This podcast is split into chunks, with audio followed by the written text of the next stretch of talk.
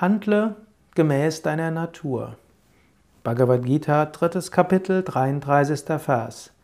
Der Weise handelt gemäß seiner Natur. Alle Wesen folgen ihrer Natur. Ein paar Verse vorher hat Krishna empfohlen, hm, das Leben der Weisen als Inspiration zu nehmen. Was Weise tun, das tun andere Menschen auch. Wenn du dich mit dem Leben von Heiligen beschäftigst, wirst du inspiriert, ihnen nachzufolgen. In diesem Vers ergänzt Krishna das. Er sagt, die Weise handeln gemäß ihrer Natur. Also dich am Leben von Heiligen zu inspirieren, heißt nicht, sie einfach nachzuahmen. Es heißt, ihnen nachzufolgen, indem du die Essenz ihres Handelns tust.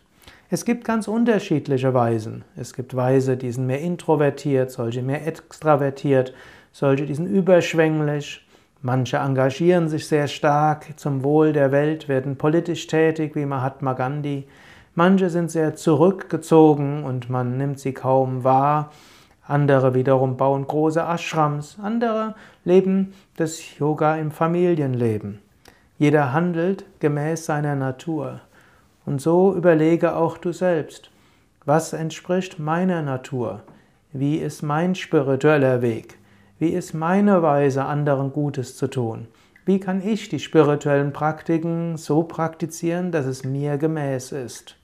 Handle deiner Natur gemäß, arbeite an dir selbst, entwickle dich, aber entwickle dich so, wie es dir entspricht.